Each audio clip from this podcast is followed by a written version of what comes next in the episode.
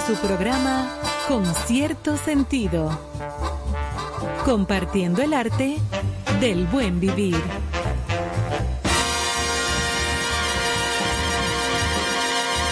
Por estación 97.7.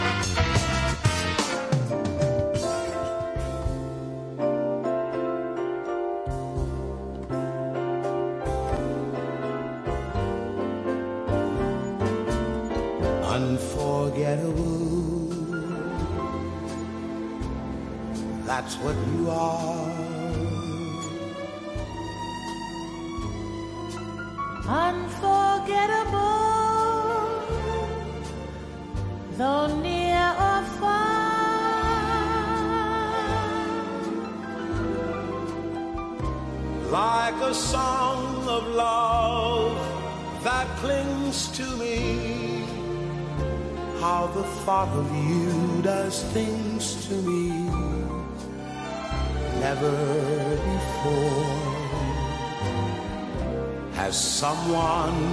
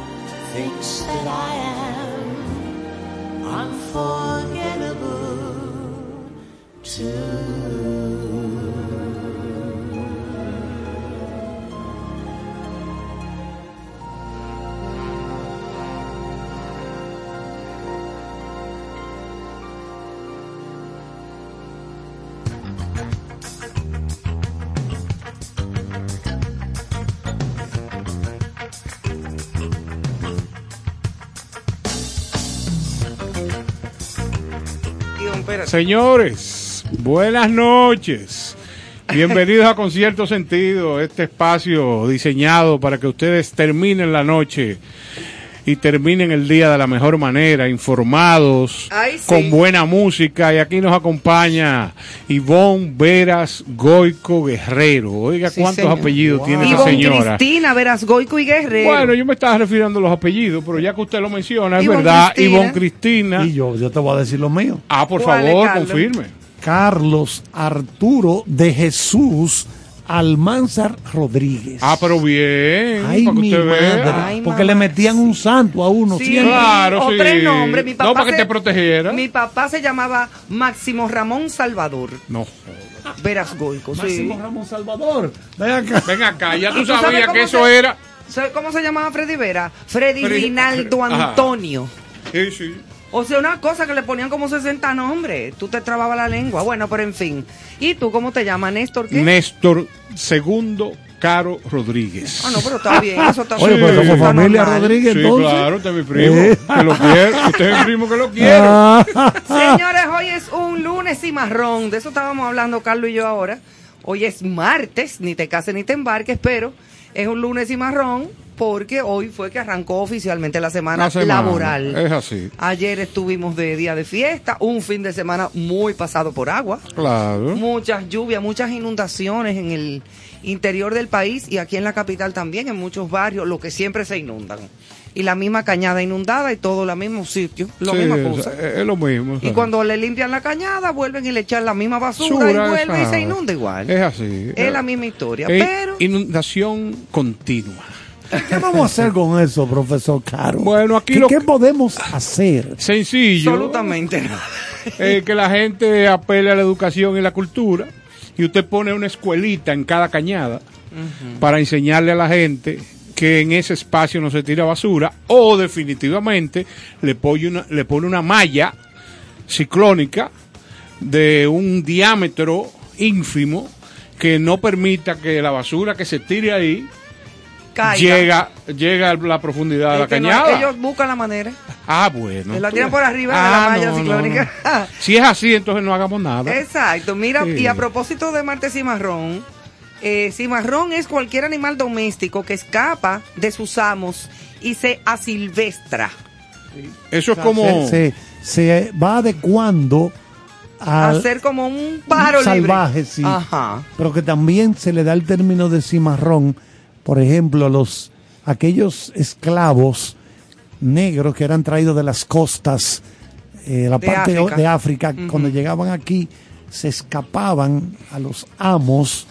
Bueno, el profesor Caro, que fue un abolicionista eh, de la esclavitud, luchó contra esto. Él era amigo de Abraham Eh, Lincoln. No, no, claro que sí. Pero bueno, acá. No, de Fran Antón de Montesino. Sí, claro. Claro. Yo fui asistente de primer orden ahí. Ay, Dios. Qué cosa tan Claro. grande. No podemos hablar en serio. Yo de que veo un indio, mira, me vuelvo loco. ¡Mi primo! Ay, manito. Sí, le llaman así cimarrones. Sí, mira, a, y en a eso- México- a esos esclavos que se se, se iban, y Se huían, escapaban. escapaban y se vivían en las lomas. Por ejemplo, en Haití, en Haití hay mucho de eso, en esas lomas, todavía, todavía ahora. Y esto ya tiene, yo creo que debe ser eh, objeto de un estudio antropológico interesante. Usted está en un hotel de noche allá, en esa oscuridad terrible, y usted oye... tucu, tucu, tucu, Sí, pero mira, a esos comunicándose cimarrones- con los tambores todavía. ¿Tú sabes cómo era que se le decía? Era en México que se le decía borrego cimarrón a lo, para describir a los esclavos que escapaban de su cautiverio. Ahí está. Somos antropólogos acá. Ah, sí, aquí hay antro- en América colonial. Claro. En América colonial. Pero aquí hay muchísima gente cimarrona Sí, hay que muchos no tienen que ver cimarrones. con nada ni con Ah, nadie. no, no, no, claro, Y son claro. cimarrones como sea. Y hablando de cimarrón, acaba de llegar uno bastante. Un cimarrón. Sí, Oh, sí, claro. claro, que Sí, estamos describiendo. de lo que es los cimarrones. Estamos describiendo las, las cualidades Sí, oye bien. de Bueno, los individuos y acaba de cimarrones. entrar mi querido primo y conocido por todos Octavio ustedes, Veras Octavio Antonio y compartes. y Guzmán. Ah, Ahorita estábamos Saludos doña. Tatica, que la, la queremos y la adoramos. Claro, mi primo Noni está aquí con nosotros, invitado especial de esta noche. Ustedes no tenían a más nadie. Tenemos más gente. Todos los días Hay una lista de gente, o sea, le canceló. Fue así, No, señor. Usted estaba seteado desde canceló la, y dije que yo. usted estaba Oye. seteado desde la semana pasada y usted lo sabe. tú sabes No, que el, el grado de humildad de aquí del amigo provoca ese tipo de comentarios, tú ves, Claro. para que la gente crea. Sí, pero alante de mí él no baja. Ah, bueno, sí, porque ustedes tienen más cuentos de Ahora, los el hombre, el hombre vive muerto de la risa, ¿eh? Yo nunca lo he Definitivamente. visto bravo. Él es un ser feliz. Y nunca voy- lo vi, y- nunca lo he visto. Oiga, oiga, nunca. y es una de las risas más características del- de los medios dominicanos. Porque tú sabes que Jochi Santo, a quien le mando un grato saludo, Sí. y a su familia que disfruta el programa, tiene una risa característica. Ajá, Ajá. ajá. Pero la de este señor Es No, bastante. Es- pero yo no. es un grado... ¿Cómo que no? eh, ¿Qué te puedo decir? No, no, yo sé. Ahora él no se quiere reír. Miren, ustedes estaban hablando de, de los nombres, ¿verdad? Sí, Sí. correcto. Pero lo que tú no te acuerdas es que tú tienes un tío muchísimo más joven que tú. Oh, pero, que tu papá nunca estuvo de acuerdo en que lo le pusieran los nombres. Ah, sí, ¿verdad? Entonces, tío Freddy y papi fueron escondidos porque a, a- a este tío lo queremos muchísimo, o sea, pero eh, eh, le duplicamos, le triplicamos casi la edad. claro. ¿Cómo va a Sí, ser? fue un, un- eh, Sí, un mi golpe, abuelo, un golpe, sí. mi abuelo sí. Y eh, Él era manituoso. tío Freddy y papi fueron y lo declararon en contra de la voluntad del papá de Ivonne Cristina. No me Del digas. psiquiatra, sí, sí, sí. Papi no estaba en entonces, esa, ¿no? después se aparecieron, hicieron una reunión en la casa y le dijeron, mira, eh, Maximito, ya declaramos a. ¿Cómo? ¿Cómo? Ustedes son sinvergüenza. ¿Cómo? ¿Cómo se llama? Sí, ¿y, y qué ustedes le pusieron? Esto de verdad, ¿eh? Eso fue cierto, sí. Octavio Máximo Freddy Salvador Hugo. No me Sí. digas. Y, todos los nombres de todos y, los no- y hermanos. nosotros los primos, ¿verdad? Porque él es tío, pero lo consideramos un primo. Que Claro, lo queremos. Él tiene que estar en sintonía. Ay, Le decimos Octavio Máximo. Pero Ah, ya, tú sabes que enemigo por, por casi dos años. No me pisen aquí. Partida de bandidos. de todo, imagínate. Papi regado, pero yo, a mí me pasa algo similar, claro, co- con, mi hija Vanessa y mi hermano Massimitico. Ah, sí. Que cuando yo estaba embarazada de Vanessa, Massimito lo que tenía eran tres años, o sea, mi hermanito menor. Entonces, cuando Vanessa y Massimito se juntan, que ya tienen prácticamente la misma edad, o sea, tres años de diferencia ya después que tú pasas de los 30, no hay esa diferencia notoria. Claro. Que Vanessa dice, porque él es mi tío, y le dicen, ¿cómo tu tío? Él no es primo tuyo. No, es mi tío. Exacto, porque es su tío, es verdad. Son casos particulares. son- sí, es igual, cosa como bien sui generis. es igual que los nombres, señores, que era un tema que estábamos debatiendo ahora. Ajá. Cómo la gente eh, es nombrada en este país con, con la parte de la santería, o sea, los santos. Eso es para Ah, que te sí. protejan. Te meten un santo. sí. Exacto. Y siempre buscaban en la, en la- El santoral. en el santoral, el día Claro. de San Pancracio, te Exacto. tocaba que te llamaran Qué Pancra- lindo Pancracio. nombre, Pancracio. Sí, San Wow, Lépido, que yo que nombre. Buena pela. Es un Una nombre de buena. pobre. Pero tú sabes, no, no, tú, tú sabes que en mi casa hubo un detalle que cuando mi hermano nació, eh, en una diferencia terrible con mi madre, mi papá se atrevió a declarar a mi hermano como Néstor Porfirio. Esquina Y qué? fue, y fue tanto, y fue ta- y fue tanta la contra que recibió en esa acción que hubo que hacer un procedimiento legal para cambiarle el nombre. Claro. De Ay, ahí nace Le, nuestro le pusieron Juan por Necker, no, Necker. Ah, Necker, claro. Sí, de que le pusieron Juan por fin. Juan Porfirio. Claro. Ay, no. Pero esos años que él se llamó Néstor Porfirio se complicaron en la casa. Qué barbaridad. los menús no llegaban como siempre. Bueno, vamos a meter mano aquí. Vamos sí, arriba. vámonos a las efemérides de hoy. Es, Sí. es bueno recordarle a la gente que hoy es martes 3 de mayo de este año 2022, un martes particular donde estuvimos celebrando eh, la festividad del Día del Trabajador o de los trabajadores. Y trabajadoras. Y Sí, tra- también Tú siempre le pones el, pasado sábado 30 se celebró el Día del Jazz y Sí. queremos felicitar a los grandes músicos, a los promotores, como el caso de Por nuestro eso está gran el amigo aquí con nosotros, un Es gran, un gran, gran promotor. conocedor de buena música. Sí, sí, en nuestro país. Eh, también, como decía Néstor, el Día del Trabajo, cuyos orígenes, eh, los orígenes del Día Internacional de los Trabajadores se remonta al año 1886 ¿Y por qué? en Estados Unidos. En esa época los trabajadores iniciaron una lucha para reducir la jornada laboral a ocho horas, porque ahí se trabajaba y no había horas. Eso Como era, un loco. eh, el único límite que existía era el no hacer trabajar a una persona. Mira, tú tienes ya 18 horas trabajando. ¿Tú no crees como que está bueno que te pare? Eso era la época. Y de ahí bajaron, no, no, son 8 horas diarias que usted va a trabajar. Es, Ay, entonces, no, pero eso es un abuso. De Adiós. que 18 horas Ahora, de corrida. sí. eso- Ahora, pero cuando la esclavitud era Ah, 24. no, pero ya eso era esclavitud. Y eso es otra, otro entonces, nombre. lo, lo que era el sindicato mayoritario en 1886, final del siglo XIX, Arrancó con una huelga el primero de mayo de ese año 1886. En Chicago se enfrentó la policía, la policía y los trabajadores y hubo sangre en las Piña. calles. ¿Qué tiempo vivió, qué tiempo vivió usted en. Chicago? Bueno, yo, yo, yo participé en esas marchas. No, por eso se lo pregunto. Yo estuve ahí. Yo sé. Sí, sí, yo no, cogió, no, no cogió su bueno, funda. todavía tengo aquí atrás. Sí. A él le da un dolor cuando se para. Señores, hoy 3 de mayo es también Día Mundial de la Libertad de Prensa. Muy bien. Eso es importantísimo.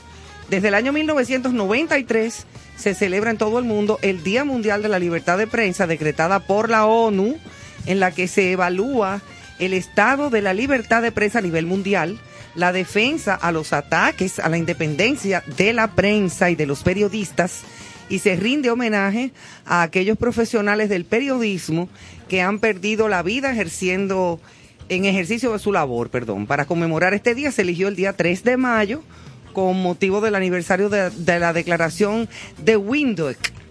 Windhoek o Windhoek. No sé cómo se pronuncia. Tú me dirás, Yo Carlos. porque confío en tu pronunciación, Carlos. ¿eh? Es una cosa en la increíble. cual ¿eh? los representantes de medios de comunicación africanos que participaban en un seminario organizado por la UNESCO en la capital de Namibia, eso fue en el año 91, elaboraron un documento que recopiló los principios de la libertad de prensa. Y eso es importante. Bueno, yo creo que el caso. Y eso hay que mantenerlo Ahora siempre. mismo, el, el caso más preocupante de persecución de la prensa en México. Sí. Por el Oh, pero tú sabes la cantidad de periodistas que han matado. No, y no solamente persecución, Chacho, viejo. Persecución pudiéramos entenderlo como que te limita la capacidad No, de expresarte, pero muerte. estamos hablando de muerte. Te matan. Ahora, yo, Increíble. yo fuera. Yo escribiera columnas en México, pero yo me saliera de allá. y lo hiciera desde otro país. O sea, si yo quiero escribir sobre el en contra del narcotráfico, que, que la mayoría de muertos son por eso, ¿verdad? Pues yo lo hiciera desde otra parte. Colombia también pasó lo mismo. Porque acuérdate, por ejemplo, este, son- este señor que escribió Gomorra, la- lo que se convirtió en serie de televisión Sí, sí, sí. y en sí. una película, él está vivo, pero tú sabes que a él lo andan buscando para trabajarlo. Bien trabajado. Ajá, ¿y no- bajarle no- qué? Bajarle la ñoña. Entonces, no se sabe dónde que vive. Él da entrevistas, por ejemplo, yo estoy en Nueva York ahora, en, un- pero un- en una cafetería, graban esa entrevista y fuera, pero no se queda ahí. No, el- pero el- Porque Porque esa mafia de Nápoles. La esa- mafia siciliana, eso es- lo que mira, lo que es la mafia Sí. griega, sí, toda esa la, rusa. la rusa, La- la, la siciliana japonesa. y la japonesa, los La yakuza, japonesa, compadre. yakuza. Mira, ahí Bueno, no te Néstor dicen Caro- nada. Néstor Caro fue yakuza. No, pero Háblanos déjeme, eso, déjeme explicarle. Yakuza yo no, quisiera. jacuzzi, eh. No, no, oiga bien, oiga bien. Yo te-. Exacto, sí, porque si lo junta es que entre. Mire lo que pasa. Yo creo que hay tanta, tanto tema de la deforestación, de por qué entrar el tema de mafia. Bueno, porque ¿Por qué estábamos no? hablando, no, porque estábamos hablando de la libertad de prensa y Sí, porque entonces. ustedes se ceden Eso regularmente. cayó Vamos a hablar de la flora, de la fauna. Ah, sí. Qué bonito, ¿eh? Y De Mafalda también. Mira, frase de hoy. Todo el mundo piensa en cambiar el mundo, pero nadie piensa en cambiarse a sí mismo. León Tolstoy. León Tolstoy, uno Sí. de los grandes autores rusos. Sí, eso lo han dicho con otras palabras otros autores. O sea, usted quiere cambiar al mundo, pero usted tiene primero que comenzar a cambiar usted. Ser puntual, ser respetuoso. Yo vi, vi hoy, alguien puso, en, creo que fue en, en Twitter, unas declaraciones de Mujica, el que fue presidente de Uruguay. Sí, que me encanta. Él vino aquí, yo lo fui a ver un domingo ahí al, al segundo nivel de, de, bueno, Cuesta Centro del Libro. Sí, Eso ahí él estaba, dio una mira. conferencia. Yo dije, vamos, a- vamos a bajarnos de aquí, señores, porque esto puede derrumbar. O sea, el segundo nivel, que es como sí, de sí, madera, el mezanino. Y digo yo, señores, va- vamos, vamos a ir bajando unos cuantos porque esto está como muy sobrecargado.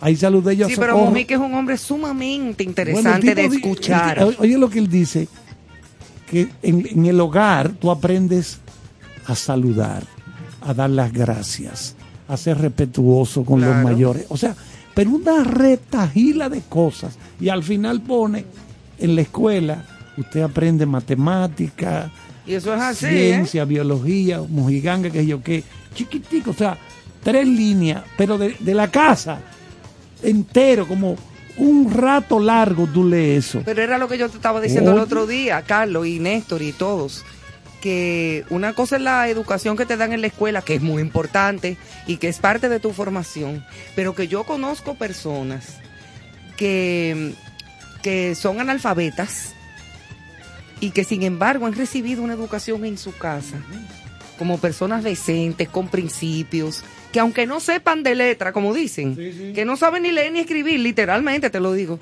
son personas educadas, con sentido común, Espiritual, respetuosas. espiritual. Exacto, o sea, que los educaron en su hogar. Eso, como me decía mi papá, la educación y saber comer bien en una mesa, de eso no pasa de moda. Pero mira, por ejemplo, Eso ese es así. Que nos acompaña, Noni, que está aquí. No me han introducido todavía. No, no, no, no. No, porque to- todavía, porque- no, te vale porque el currículum ahora. Todavía. No, no, porque Matarle. ese señor, ese señor dijo un día en su programa, mis hijas son las que colocan las banderas en el mes de la patria. Así es. Mi- Mira cómo desde niñas le va inculcando Ese el concepto. respeto, exacto, ese concepto. El amor a la patria. El amor a la patria. El respeto a sus valores. no, no es así, profesor, dígame. Porque yo lo escuché a usted que habló Ah, de es eso. así. Ay, pero y- me dan ganas de llorar. Y, y no solo eso, el por qué se le está diciendo que haga eso. Exacto, porque hay que decirle Eh, por esto y él esto y es esto. por y esto, esto. por esto. Eso Y- es importante. Y, y- y cuando se acabó, fe- se termina febrero, papi, vamos a quitar la bandera. No, yo la quito a principios de mayo. y le hablo de las batallas y la, Claro. eh, de Yo marzo, también, claro. Ah, eh, abril, Claro. o sea, no, pero déjalo hasta diciembre y tú le No, pones unos no, no, bombillitos. no. Ah, no. No, pero como, oye, te estoy Una hablando, bombillita. oye, Ah, como, como va esto, Sí, sí, deberíamos tenerle De el tener la año entero, ¿eh? puesta el año entero. El año entero. Eso es verdad. pero no entremos en ese tema. No, No, porque se puede. Pero no. permanente, permanente. sí, permanentemente tener la bandera. La, bueno, degenera- la degeneración. Usted en Francia a un niñito chiquitico con su banderita francesa. No, y que habla francés de pequeño. De Ah, no, claro. Sí. Increíble eso. eso es impresionante. decía eso. que los niños hablan inglés No, desde pero que hablan inglés y él con 50 años no sabía. Ay, es verdad. Lo que hay es que poner a los niños a estudiar mandarín desde ahora. Ay, Dios Bueno, déjame yo no entrar en esos No temas en tampoco. Sí, pero No sabe es. hablar español Claro, bien. usted que cruzó Sí, pero aprenden el mandarín. ese monstruo que está ahí, que vino desde esas costas chinas a California a trabajar en los muelles y en los rieles. Habla un poquito de esa travesía, ¿De quién? en- de ese monstruo que tuvo. acá. Oye, que, que tú me Ah, ves aquí, tú. me ves aquí así, y yo soy un león. Pero un león marino. Exacto. Señores, nos vamos entonces con un segmento un poco más apacible, lleno de romanticismo, de letras, de sentimiento, eh, titulado Por los senderos del ámbar, protagonizado como cada noche por nuestro querido Néstor Caro. Ah, Mira qué no- lindo me quedó, ¿eh? Una novela esta. Le, No, pero le cambió quedó la cara, bonito. neta. Sí, sí, sí. No soy yo cuando hablo. Exacto. Adelante, por favor. Pues, por los senderos del ámbar hoy, a propósito de las lluvias que estuvieron azotando los últimos días en nuestra República Dominicana. se me Yo comí mucho, ¿Cómo es? Comí demasiado. Tú ves, yo estoy hablando de una cosa seria. Esta Ah. señora habla de, de- de los desperfectos de su, de su fin de semana. Ay. No, no, esto hay que dejarlo. Una- Entonces, se llama, estas líneas se llaman gris repentino. Hoy a mi tarde se le perdieron los colores intensos, provocando que la nostalgia aflorara, sintiendo la necesidad de recordar tantos aguaceros repentinos de los que he sido testigo principal. La necesidad de reflexión en franca compañía de un café que de sorbo en sorbo será alimento perfecto para aplacar las ansiedades que trae el fresco de la tarde y el olor a lluvia intensa. Recuerdos memorables, unos tristes y otros de aquellos que provocan éxtasis y hasta risas de complicidad eterna, evocando lo mejor de mi memoria. Este gris que llegó sin avisar a mi vecindad alerta a mis sentidos y pone en remojo los latidos constantes de mi corazón, este corazón inquieto, haciéndome el hombre más feliz de esta tarde, porque he sentido como hasta con la ausencia de la paleta de los colores de mi vida, vivo constantemente enamorado de mi pleno existir.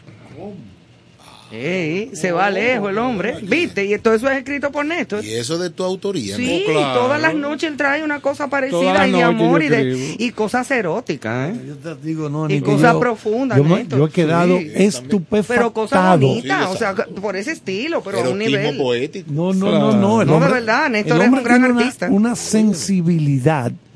Que yo no la conocía. Se me aguaron los ojos cuando vi el primer aguacero, entonces me salió esto. Sí, no, ¿En no, serio? pero el ¿En hombre serio? tiene una Tienes que sensibilidad. plasmar eso Se rápidamente en un libro. Se lo he No, dicho así varias estamos veces. recopilando todo. Se lo he dicho varias Sí. veces en público. Sí, y sí. mira como ahora el Noni también te dice lo mismo. No, no, Tengo varias recomendaciones para ti. Ya tú sabes que es un 15 menos que te vas a ganar. Sí, no, no, Te claro. No, te tengo al final Es del un programa 15%. una negociación. Después hablamos de eso. Ahora, Sí. escribir, escribir esto refleja, representa un momento de conexión, Y de éxtasis. exacto, del autor, en este caso el profesor Caro, con la eternidad. Es así. Lo que no se puede tocar, ver, oler, pero que está presente ahí. Eso es existencia. Para poder entender eso hay que purificar las puertas de la percepción. Ah, pero tú también estás. Aquí decía William Blake. Bueno, lo que ocurre es que de vez en cuando para escuchar este programa hay que estar bien cenado. Si no, Ajá, y se bien le funde la desayunado. azotea a usted.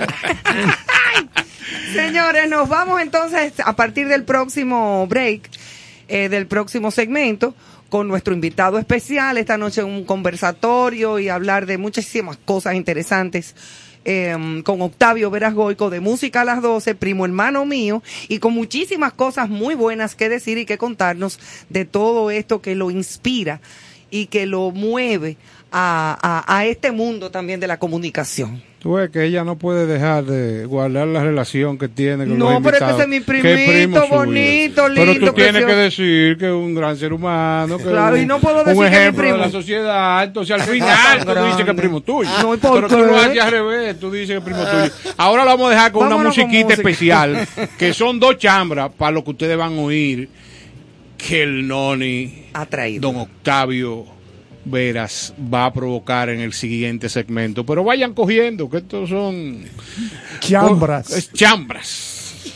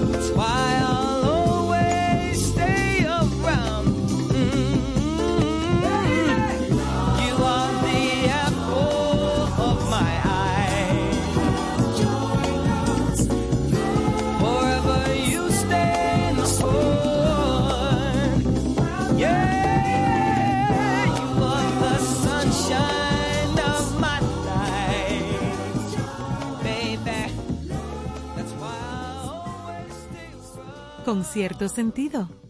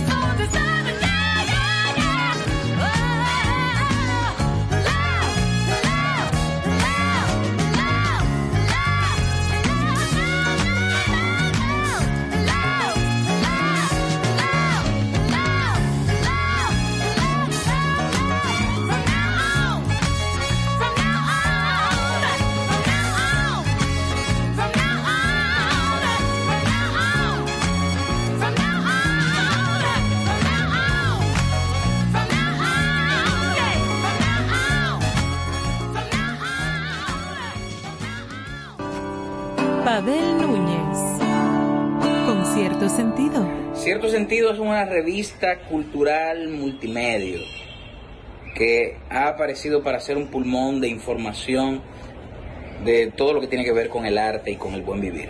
Así que, ya saben, manténganse en contacto con cierto sentido. Por estación 97.7. Hello, hello, hello, hello. Un abrazo bien fuerte a todos mis amigos de Concierto Sentido. Gracias por compartir el buen vivir y la buena música. Chichi Peralta les quiere un saludo a todos sus seguidores y enhorabuena, eso va a ser un éxito. Dios le bendiga. Con cierto sentido.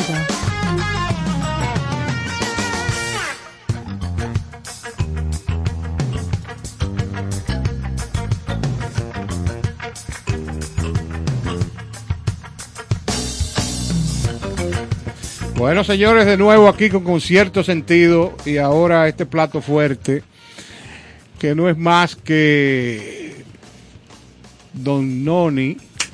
Eso, esas manos, esas manos. Es bueno que ustedes, usted- es bueno que ustedes sepan Oye, ¿cuánta que gente esta es la primera vez, Mucha. Uy, esta es la pero primera vez que el mismo invitado se aplaude. Esto es increíble, esta. Eso no se hace, Eso Néstor. no- Eso no se hace. Increíble. Señores, y vamos a hablar de una historia maravillosa, eh, de un programa que es un toque de queda a mediodía, donde quiera que esté el dominicano, lógicamente que tenga buen sentido de oído, eh, escucha música a las 12. Este programa empezó un primero de septiembre del 2001 eh, con la dirección de esa, ese gran productor, no solamente de radio, sino también de televisión y de cualquier medio que, que pudiera tener en la mano, el, el resultado era excelente, que era su padre, Don Tutín. Don Tutín. Se sentaba ahí. Claro, Por Por eso, ahí que- en la por- por eso el logo está ahí. Claro, Él se sentaba ahí. ahí a en la donde yo estoy sentada se sentaba tío Ahí Tutín. viejo. Ay, qué Sí, chulo. sí, que me tocó sí. hoy precisamente estar aquí sentada. Así pero yo es. siempre me siento ahí. Para que tú veas. Bueno, pero así es. Hermano, háblenos Hombre. y a esta audiencia, bienvenido. No, no, pero primero a Concierto agradecerle, Sentido. agradecerles a ustedes, a ustedes de verdad la, la invitación y bueno, soy de ustedes, Es en sus bocas quedo. Exacto. Como decir, sí. Bueno, pues lo primordial es que nos hables de todo lo que es la historia del programa y en segunda instancia que al momento de, de llegar y asumir la dirección, eh, cuál ha sido los cambios, porque aquí en principio tenemos que hablar de ese gran acervo musical y cultural de tu padre. Claro, y que dejó un legado musical tremendo. Una Es colección así. de música. Era un melómano. Exacto. eh, eh, bueno, fabuloso. Pero bueno, ¿cómo, De- cómo comienza el proyecto de Tío no Tutín? eh, el- el- la historia de, de música a las 12 es muy peculiar porque realmente yo entro aquí por accidente. Eh, pero bueno, nos vamos al inicio del, al inicio, del- del inicio, a, programa. la, a la infancia del despegue. Cristina, déjame hacer la entrevista, por favor. Tú ves que él me dice Cristina. Este, el, el, realmente, eh, papi, una vez se va diluyendo el, su, su carrera en la televisión con el desmonte de, de Punto Final y El Gordo de la Semana, Gordo, sí. papi siempre tuvo esa, ese deseo de tener su programa en la radio. Eh, ¿Cómo llega papi aquí a la 97.7? Doña Norín García Hatton era asesora musical. Recuérdate que en esa época, estamos hablando del 2000, Sí, sí. en esa época, aquí los fines de semana, Rafael Solano tenía su programa de radio Es así, sí. en la 97.7 y, y, y otras personalidades. O sea, eh, era un punto de la intelectualidad cultural musical. Inclusive, eh, creo que los embajadores de Brasil tenían un programa. un aquí. programa y otros más, Sí, sí. eh, otras personalidades. Y eh, tú sabes que el viejo era muy, no era de, de avanzada, de, de, de emprendedurismo. Sí, es así. Entonces, un día él le comentó a Norín Y Norín le dijo, Tutín, eran, eran Hermanos. hermanos, ¿eh? Y, y le comentó a, a- al- a- a don Tutín, eh, pásate por aquí por mi casa, ahí en, en Gascue, Sí, sí. que está todavía la casa preciosa, Sí, una casa sí. colonial que tenía, que tiene todavía la familia de Norín. Y en las escaleras de su casa discutieron el proyecto Se fraguó. música a las dos. Ya Que ni Norín siquiera sin sentarse. En la, en la esca- escalera. en la escalera un cafecito y ahí porque ellos eh, eran herma- eran Claro, amigos. amigo, pana. Y, y ahí se discutió el proyecto. Y, y papi, como que todavía no. Y Norín le dijo: Mañana usted va a la emisora. Oye, ¿eh? y usted vamos a coordinar eso porque ya ya tenía música hasta siempre. Claro, en la noche. eh, en la noche. En la noche. Aparte de que era asesora pues musical de, de, de la misma emisora. Norín era que colocaba toda la música y decía que era lo que había que y hacer era mujer de armas de antes de ser directora. Luego, Sí, sí. bueno, eh, eh, eh, papi entra a la emisora, se encuentran que el director era Paino Pichardo, Sí. óyeme, y también los directivos del grupo Listín Diario acogieron al, al viejo con beneplácito. Claro, pero imagínate, ya una figura. Inmediatamente, papi, hicieron los contratos y se sentó a manejar su, su programa. Él trabajaba con libreto eh, y todo era manual. O sea, papi tenía su bultico Sí, sí. donde él un día antes, dos días antes, planificaba qué iba a poner, qué iba a decir. Un libreto, como si fuera sí, sí, televisión. un guion full. un guion. Porque de ahí venía. Y él tenía sus controladores y todo eso, y él iba pues, desarrollando su programa a su manera. Y el programa realmente gustó porque el viejo te ponía a Dave Brubeck y, de, y, y- y en la próxima eh, a Alberto Beltrán. Entonces eh, la gente decía, pero ¿qué es Ecléctico esto? totalmente. Claro, pero que eso Y es eso era lo que chulo. le gustaba a la gente. Claro. Eh, la versatilidad. Y a veces, una vez le dije yo a papi, papi, pero ¿y por qué tú no sigues como una línea? El que no quiera oír el programa, que lo quite. Hay demasiadas emisoras de radio. Decía, eh, yo pongo aquí la música que yo quiero. Yo, él venía a oír música realmente. Exactamente.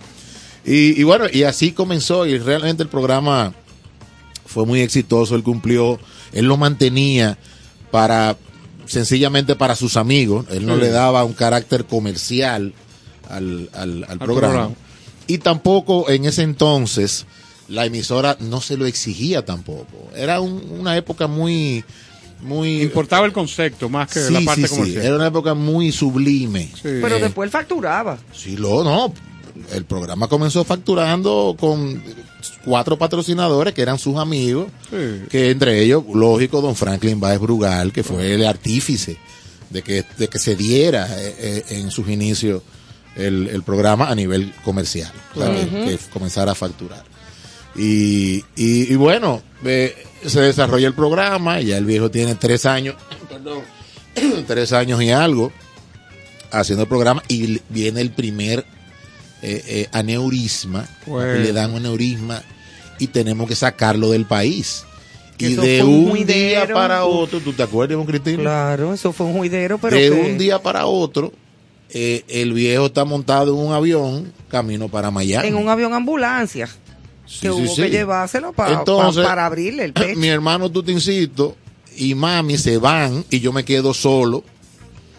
Eh, yo me quedo solo aquí. Yo- mi negocio era otro Totalmente muy diferente. claro. Y, y yo digo, ¿y ahora? Porque el programa estaba bien, está, ya tenía un tiempo, y a la gente le estaba gustando. Y yo fui a la casa del viejo y vi el bultico y dije, ah, no, pero déjame ver cómo era que papi lo hacía. Cogí el bultico, lo abrí y vi el libreto. Dije, no, no, pero Vamos arriba. déjame yo el mismo bultico con la última selección. Lo monté ¿Tú en el tienes carro. bultico guardado todavía? sí, está guardado. Claro que sí. Eh, y arranqué para acá, para la emisora. Cuando llego, me, veo a, a Paino Pichardo, que era mi vecino en Sí, ese momento en el mismo edificio. Y yo, oh, Paino, ¿y tu papá?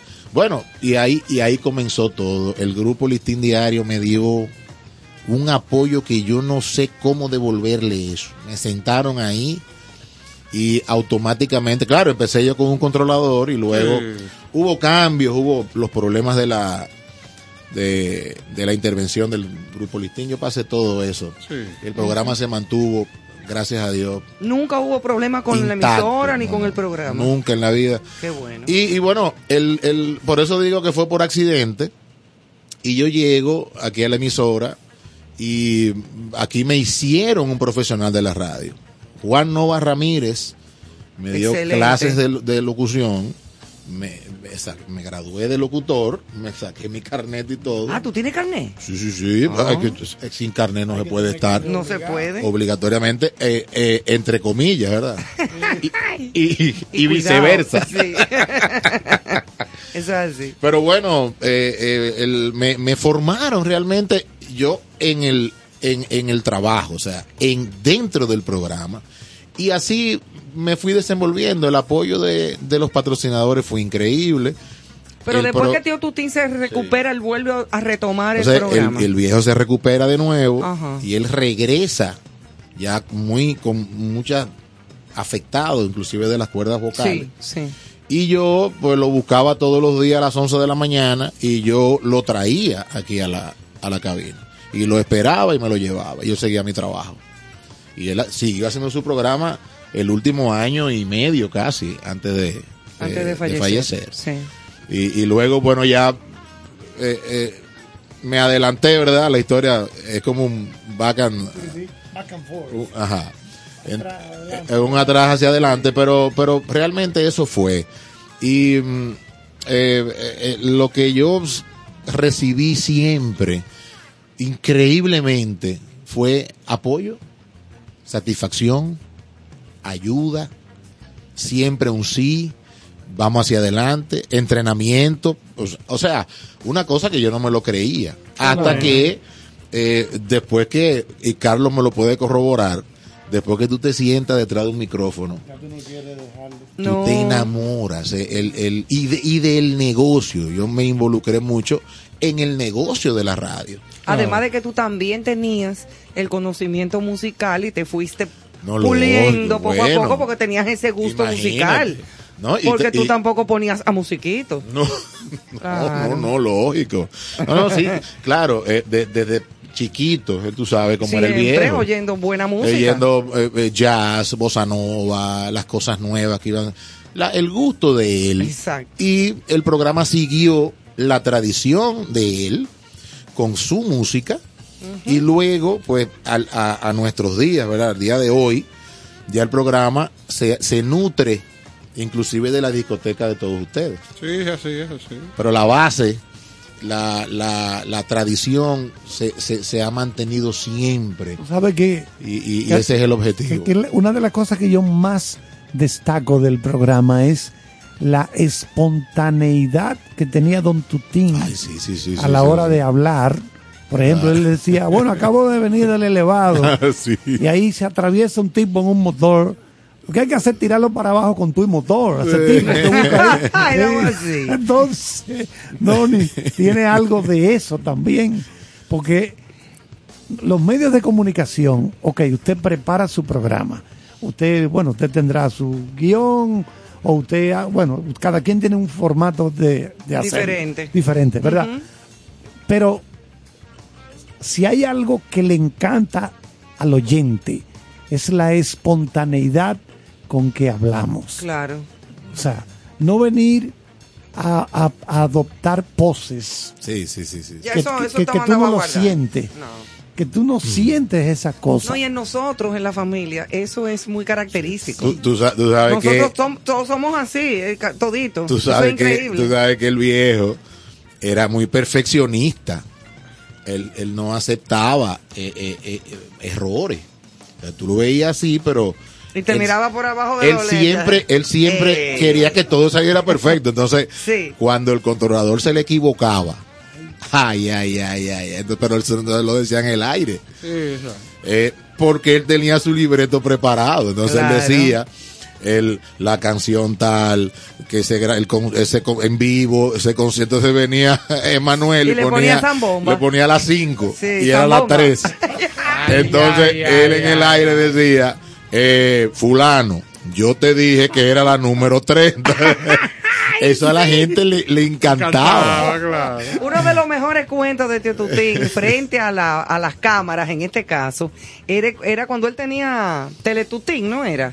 No, el No, tenía de- ci- cine de la noche. cine de la noche. Cine de la noche, sí, sí. Buenas sí, sí. noches, aquí estamos con ustedes, como Hay siempre. unos cuentos En buenísimos. cine de la noche. y esta noche vamos a presentar la película Tal Cosa. Es muy mala. Es malísimo. Yo ya la vi, pero no había más nada. Era la ¿eh? única que yo tenía. mismo. Oye, el país veía la Y, película. la- y todo el mundo, cuando él decía así, entonces todo el mundo se quedó viendo la Un día- película. un día claro. dijo- confirmar. Un día, Sí. dijo, un día dijo en la, tele- en la- ah, Ay, en qué eso, bueno está en la introducción de, de la del cine. Ajá. De, mire, señores, míreme la barba. Con una botella de refresco, traté de, con el refresco de afeitarme. No hay agua. Ay, sí, o sea, Sí, sí, sí, una sí. cosa Un humor increíble. negro de- maravilloso. no, y en esos años difíciles, Sí. hay un cuento buenísimo que puso Tarzán. La película Tarzán, la original. Ajá. Sí, entonces, entonces papi tenía un teléfono. ¿Tú te acuerdas de- de- del, del layout, Del verdad? set, del set. Era él con un escritorio y un teléfono. Era un teléfono prieto Teléfono, sí, sí, no, de- eh, eh, eh, crema. o crema, así con de disco. De Entonces de- él hacía una pregunta, era la dinámica. Hacía una pregunta y recibía las llamadas, las respuestas y le daba el próximo programa un premio, que era generalmente o una caja de Don Armando o una caja de puro Cerdán. Él tenía dos o tres patrocinadores. Sí, sí. Sí, Entonces, eh, la película era Tarzán. ¿Tú te Ay, acuerdas de eso? Tarzán con Johnny Weissmuller. En, en los 12 años de, de Balaguer. Con Johnny Weissmuller en blanco y negro. Entonces él, claro. él hizo la El Tarzán pregunta. era blanco y rubio. Él hizo la pregunta eh, en, en el medio. Bueno, de- entonces la pregunta, a- anoten, ¿cómo se llamaba la mona que acompañaba a Tarzán? Y ya vamos a dejarlo ahí, pues no se puede decir nombre. Pero llama, el primero que llamó, papi le dijo, pero tú quieres que me cierren el programa aquí en vivo. ¿eh? Eso fue. ¿Cómo se llamaba la una foto Y de eso Don fue un Tu- cuento Yo vi una foto de Don Tutín junto a Max Reynoso cuando ellos hacían un programa en el viejo Reintel.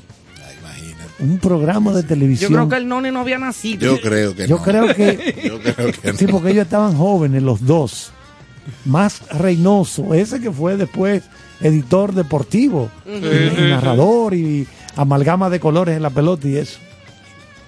Bueno, pues vamos a hacer un breakcito musical con la música que ha elegido. Digo, a mí, a mí me llamó el equipo de producción de Concierto Sentido Claro. y, me- y me dijo, mira, ven, trae dos o tres cositas Claro. y eh, eh, eh, todo va a girar eh, en el pasado Día Internacional del Jazz, que por eh, decimoprimer año República Dominicana participa activamente dentro del programa mundial creado por Herbie Hancock y somos parte del Día Internacional del Jazz. Pianistica ahí, Herbie Hancock. Eh, eh, fíjate, fíjate lo, lo, lo, lo, lo importante. Pusieron los ojos aquí también, eh, en ese sentido. para que Estoy tú veas. sorprendido de tu dicción y el manejo de- del idioma que le das eh, a tu participación aquí, porque el, me llena de orgullo que hayas dicho Cuidado. décimo primera,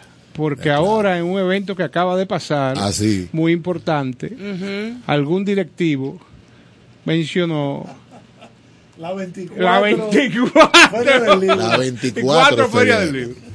Dijo sí. Sí. Con su boca La de... vigésima cuarta Esa, edición. esa. No, pero es que hay- ellos hay, ellos hay cosas. Ellos hay Ajá. cosas que suceden. y en vivo. En vivo, vámonos con Miren, música. la- eh, esto es algo eh, de eh, que quise que, que sea la primera, porque esta fue la favorita de Don Tutín. Excelente, Wow. excelente. Vamos a escuchar.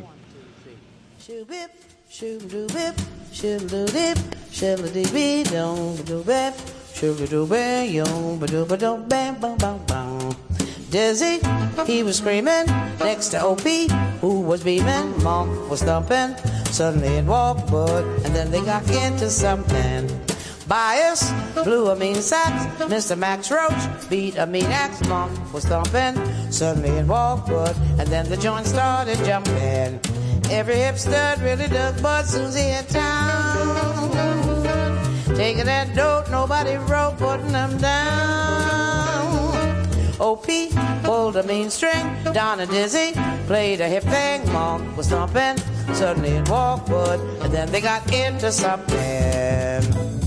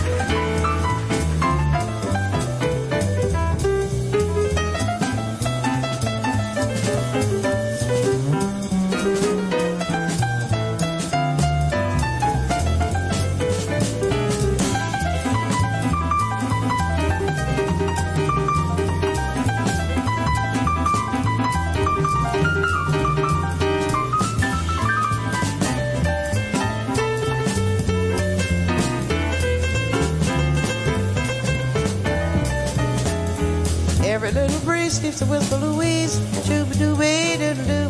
Baby doo da da da da da ba ba da da da da ba ba dee woo. She woo wee woo wee. She woo wee woo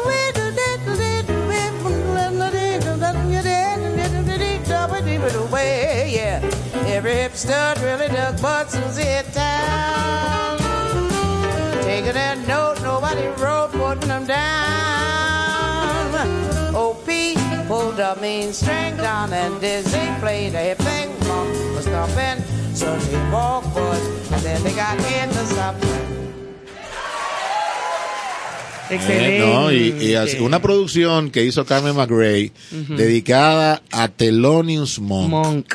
Thelonious, eh, toda su música, lógicamente, eh, eh, eh, instrumental. Claro. Sí. Y se le puso letra A ese tema. y a todos los temas. A la música, es de, más difícil de que Thelonious. No me Y. Carmen, eh, eh, eso ustedes tienen que agregarlo a su discoteca. Se, se intitula Carmen Sings Monk. Monk. Ah, no, Y eso está en todos los lados, Carmen YouTube Sings, y, sí, Monk. y, eh, una, una genialidad con un eh, trío, eh, lo hizo Carmen, y, y, y así, bueno, quise comenzar con esa cosita, Sí, una cositica ahí como celebrando que este Día Internacional del de Jazz. ñoco. Lo, lo tuyo, lo tuyo siempre con maldad, maldad. No, y, no, que, y tú hay- sabes lo difícil que es interpretar música cantando. Es difícil, O sea, no Es es una difícil. canción a la que le Así pusieron es. música, Sí. sino es. una persona cantando una música. ¿Hay alguna idea, Noni, de, de, de cuántos discos logró Don Tutín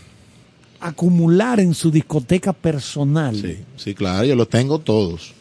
Papi llegó a tener, eh, de- acuérdense que una, es una época donde no había internet, No. No. donde solamente había el envío, y tú tenías que viajar para tú poder comprar música. Y después, más adelante, en los 80 por ahí, que salió el CD, Claro. se, Sí. se inventó el CD, pues ya el viejo, a, a través de Columbia y una serie de, de puntos, él los pedía. Entonces era... eh, eh, Los era catálogos, recuérdate, sí, con, ca- que con catálogos Y en todo. Virgin Records No, se o sea, pedían. en- no, era, no es tan fácil como ahora, que ya digital tú consigues lo que tú Lo que quieras. sea, claro. Pero antes era, era muy complicado. Papi llegó a acumular algunos 5 mil, 6 mil LPs. Y yo tengo en la casa, yo debo de tener algunos 3 mil CD, Oye, más o menos, más o menos. Wow. Él mismo hacía su, su estante y, y lo mandaba a Yo me acuerdo con en la casa. puertas, Yo tengo todo eso en casa. Eh, yo me acuerdo Y eh, solamente yo he podido digitalizar, no te po- todavía no he tocado el primer LP, ¿eh? todo ha sido solamente la música en CD, que CD. también hay muchos CD ¿Qué eh, están, qué están ya? están eh, a- habían estado pasados a, a- desde LP a CD, eh, el formato, pero sí, sí, el viejo llegó a acumular bastante, pero aquí en, el país hay mucha gente, por ejemplo, don José León. Oh, por Dios. Sí. Don José León quizás es uno de los melómanos Sí. más Coleccionista importantes coleccionistas de este país. Y así te menciono a dos o tres más. Claro. Eh, papi está como en el top ten. Sí, sí, ¿eh? sí. Pero hay más. Tú sabes que eh, antes eh, era una costumbre que las grandes empresas produjeran discos Claro, de aniversario para eh, celebrados por Sí, sí, y sí. ejecutados por grandes artistas. Así y el otro día eh, recibí dos o tres cajas de de álbumes y había, encontré uno que es el- un aniversario de Baric, la línea aérea, con lo mejor de la música brasileña. Oye, Imagínate. aquello es un No, espectáculo. no, un espectáculo. Así como encontré uno de la Policía Nacional, encontré ¿Qué varios. fue? ¿Qué pasó? ¿Cómo así?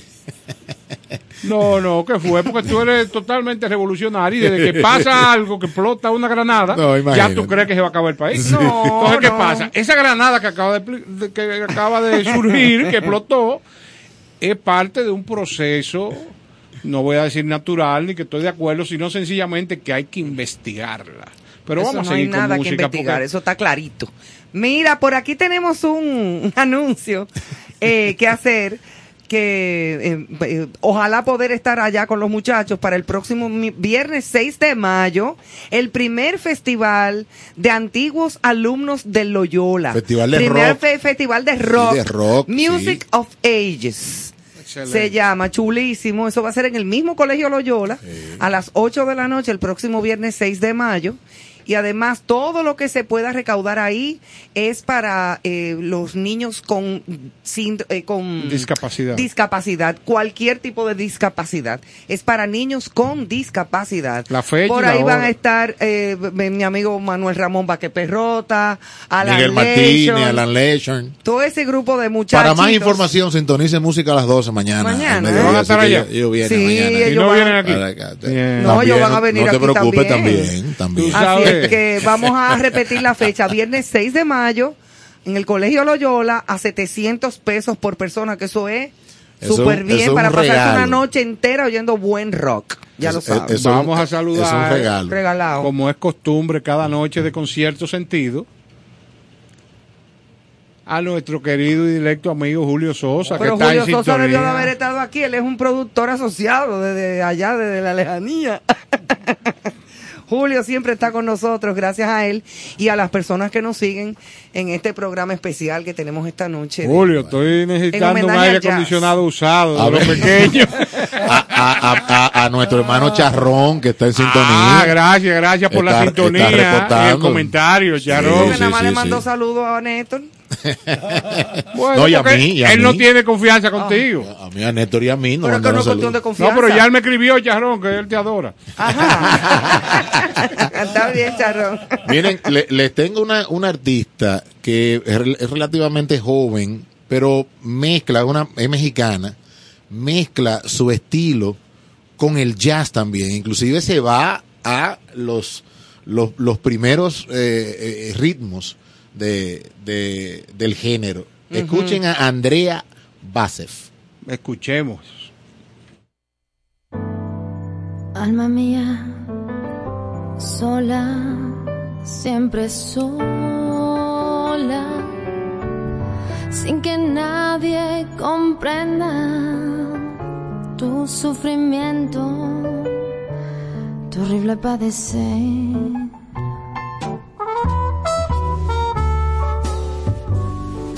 Fingiendo una existencia siempre llena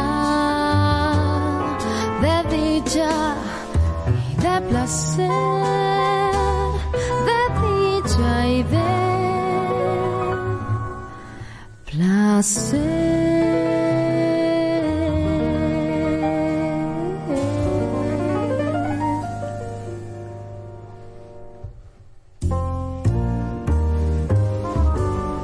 Si yo encontrara un alma como la mía, cuántas cosas secretas le contaría.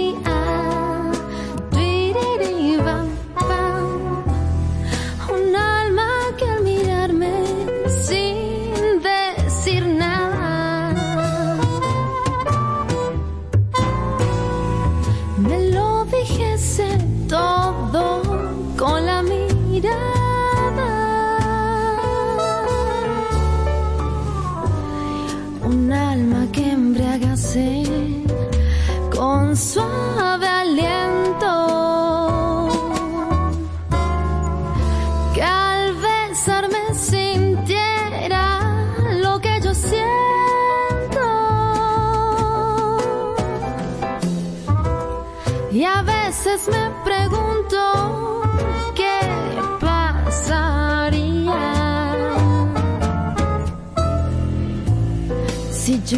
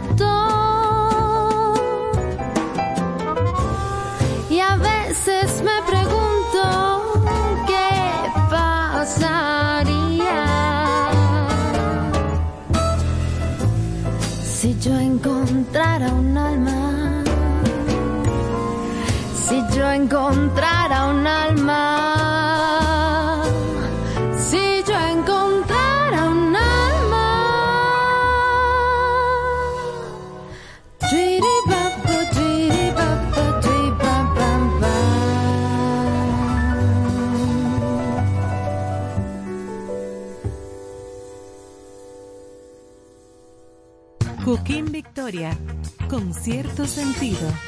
Muchísimas felicidades a mis amigos de Concierto Sentido. Gracias por compartir el arte del buen vivir. Enhorabuena, ya nos vemos.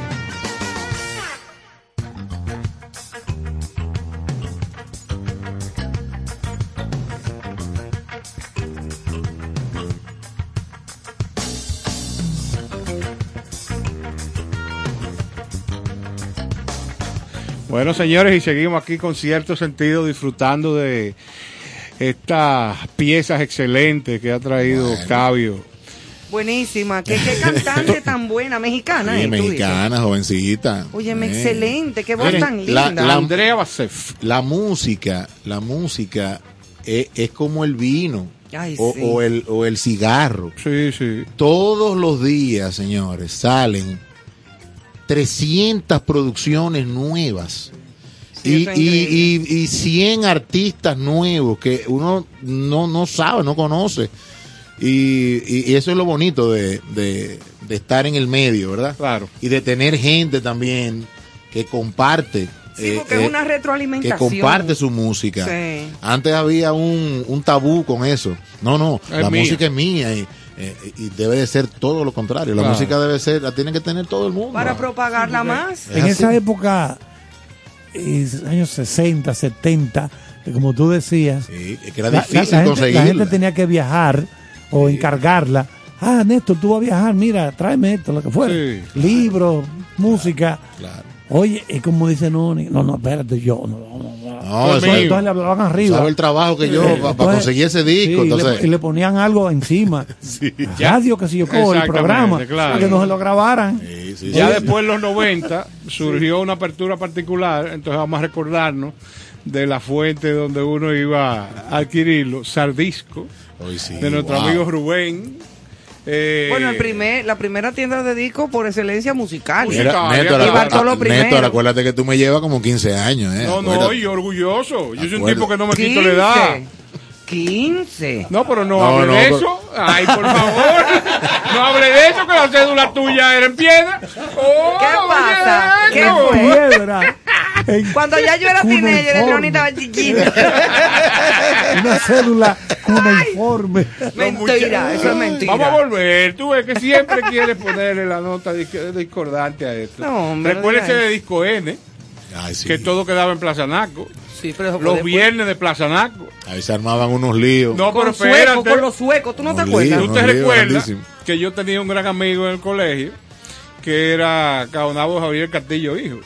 Que los dos teníamos unas dimensiones que los muchachones que peleaban en Plaza Naco las respetaban. Entonces nosotros los viernes, él tenía una camioneta, que estaba estudiando ingeniería, ya se perfilaba como un ingeniero. Entonces nos desmontamos en Plaza Naco y nos sentábamos en uno de los bancos de hierro que había, esperando a ver si los muchachos nos provocaban. En la fuente esa de ahí Nunca adelante. pasó. Increíble. Nunca No, pasó. no, No, pero porque era adentro. No era Ah, solamente los, los afuera. banquitos de era adentro, adentro. ya, era boca adentro. afuera había una fuente del lado de los Claro. cinenacos. Yo no Sí, pasaba sí, del, no, no. del helado frigor, yo me quedaba No, afuera. tú estabas pequeño, sí. Eh, sí. tú el heladito frigor de máquina. Es una cosa extraordinaria. Pero la música siempre No, la- ha jugado un papel Increíble. maravilloso en la sociedad dominicana. Y, y quería preguntarte, porque como te, te seguimos regularmente, tú les das un apoyo a todo lo- la- las exposiciones musicales que se desarrollan en República Dominicana y no solamente las novedosas, sino a la historia de la música dominicana. O sea, hay temas que para tú oírlos, eh, o si no lo tienes dentro de tu colección, es muy difícil que sentir una Sí, difusión conse- en una emisora de radio y Así es. y es un deleite en tu programa eh, sentir como oír un buen merengue de los años 60, de los años 50, aquellas grabaciones particulares. Cuéntame, que sé que es parte de esa herencia de tu padre, Sí, claro. pero ¿qué, qué, qué tanto disfrutas tú, que sé que, o imagino que es mucho, eh, exponer esa música? Sí, digo, primero, eh, eh, señores, la dicha, la dicha de tenerla. Es así, es así. Eh, eh, eh, es lo primero. Y, y, y lo segundo, yo creo que el que el que se apertura a cualquier cosa y más a la música recibe re- recibe lo- la, la calidad. Eso Tú no así. puedes conocer cualquier género X, no lo conoces, pero inmediatamente lo escuchas, tú aprendes a apreciar Claro. eh, eh, lo, lo que tiene, lo que tiene de bueno. Eh, por eso que yo digo que la música no es mala, sino eh, está mal orientada. Quizá eh, una da ejemplos, otras no. Claro. Pero el sentido de la música, por eso yo siempre digo que, que yo no soy jazzista solamente. No. El jazz No, es una no. parte. De la, de la música. Es un género. Es un género. No, y hay música buena y hay música no tan buena, pero hay de todos los géneros, siempre hay música buena. Siempre. De todos los I- géneros. Inclusive, inclusive una vez entrevisté a Corey Allen, Sí, que es el, actual Maestro, director claro. de la Escuela Internacional de Música de la. Ujú. Y yo le, le dije a Corey, le dije, Corey, eh, háblame de tu experiencia, de, de, de tú como jazzista. Y él eh, eh, y me frenó. Me dijo, no, no, no, no, no, no, no, jazzista, también. Pero yo soy amante de la música, me En dijo. sentido general. Oye, pero, pero mira qué, qué interesante, yo también. Eh, una Y- apreciación. y, y es así. Pero a tu pregunta, Néstor, la dicha de tener esa, esa, esa música es, es un privilegio. Yo creo que, el, el, el- el- lo único, el compromiso que me quedó de respetar eso es lo primero. Claro. E, e imagínate que no, que no lo es, que a mí no me hubiese gustado, ¿verdad? Imagínatelo. Pues me hubiese comenzado a gustar Sí, claro. con el, con, con el tiempo, ¿verdad? No, y, Y- y- y es así. Y lo que no abunda es el conocimiento.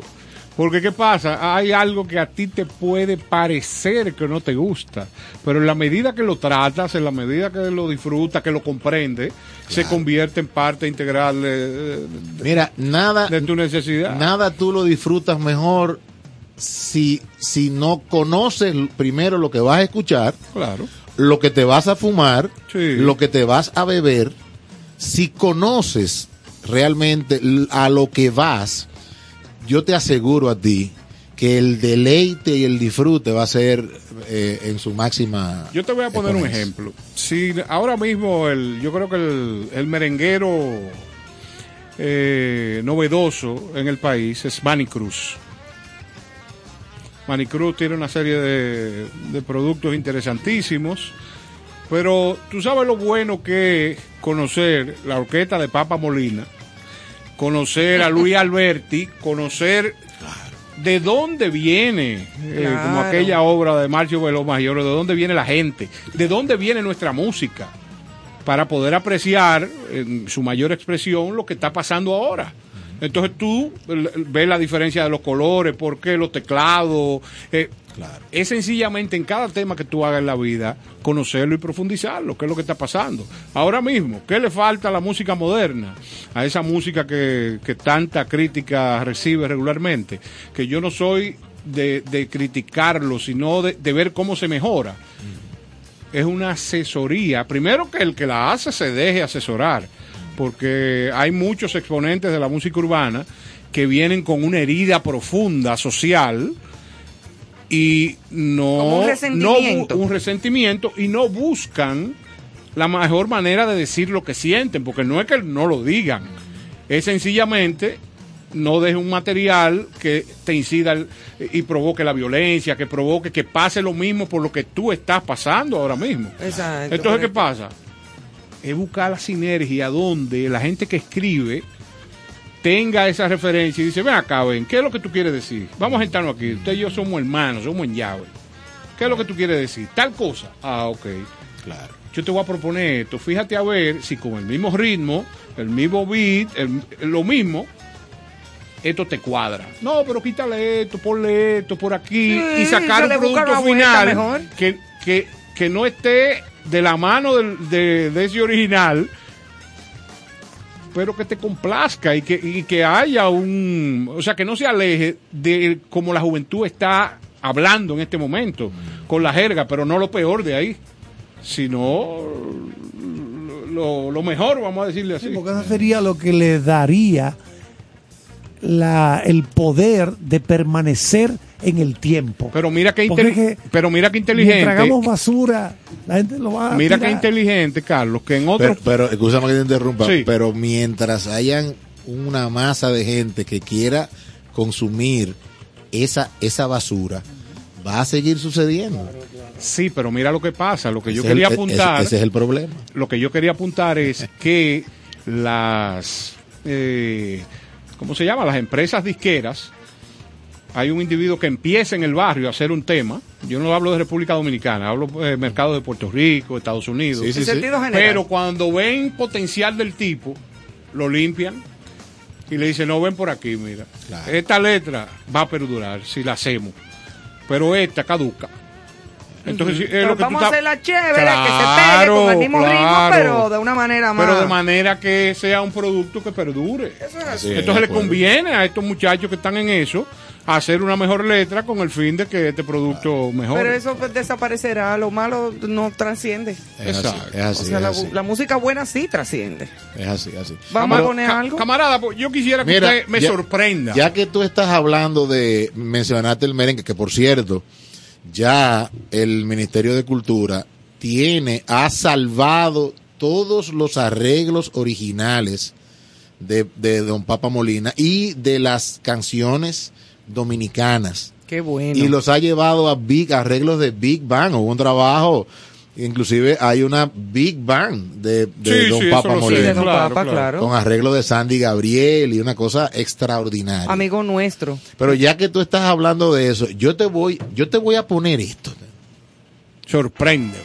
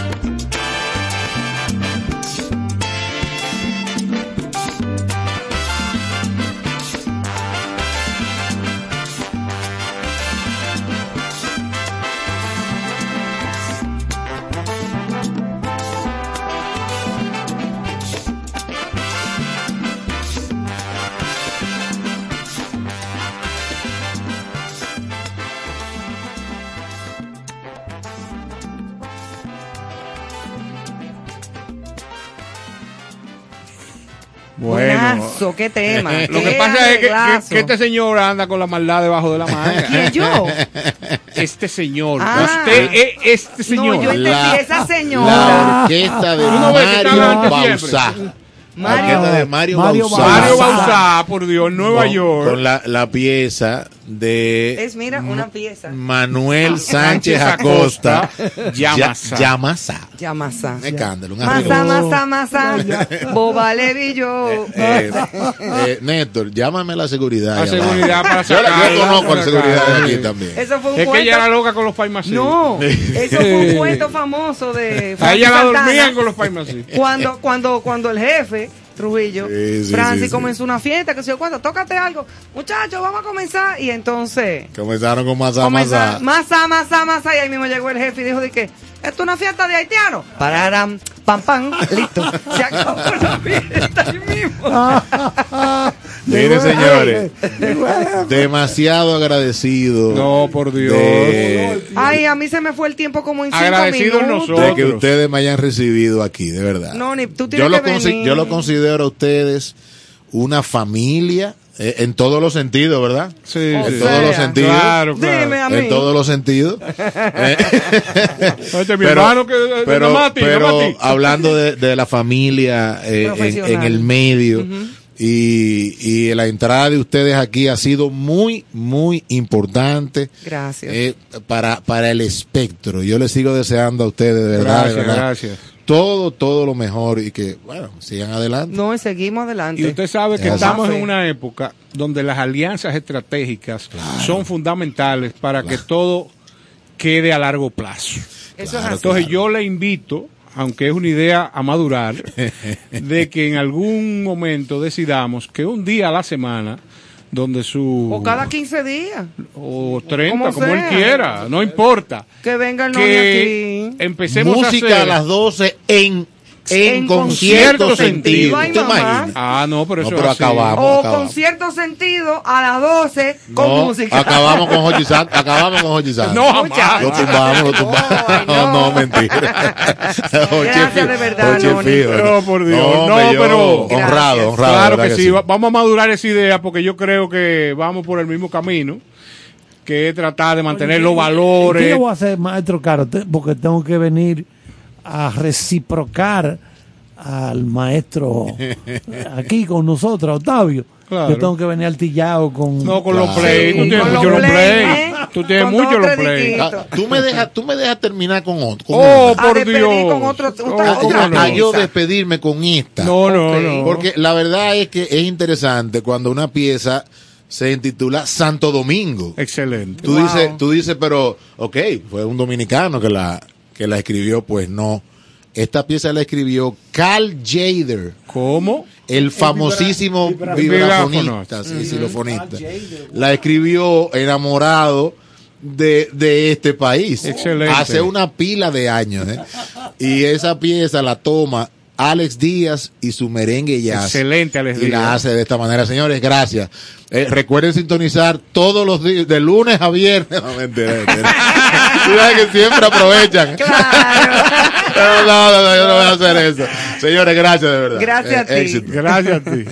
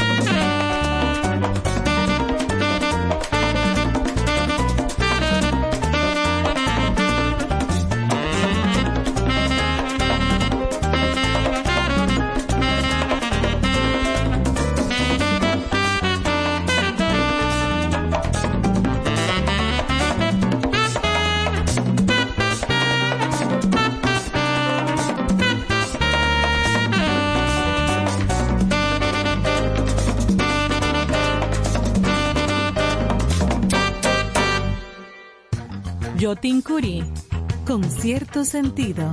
Muchas felicidades a los amigos de Concierto Sentido. Gracias por compartir el arte de buen vivir. Enhorabuena, allá nos vemos.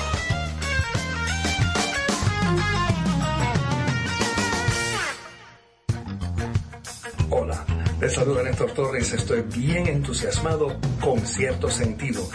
De lunes a viernes, de 8 a 10 de la noche por 97.7, se celebra el arte, la cultura y la buena música.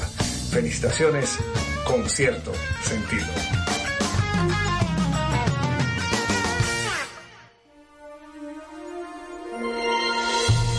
Ahora, te presentamos Buena Vibra,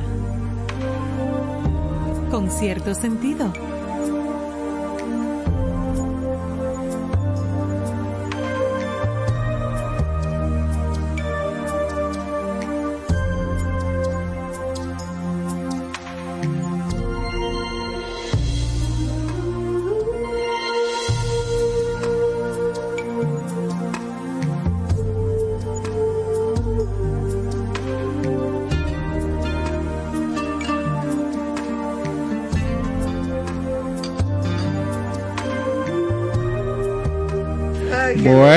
Señores, aquí de nuevo con cierto sentido en esta parte tan importante del Ay, programa. sí, como un cierre así como espiritual. Exactamente, entonces con buena vibra.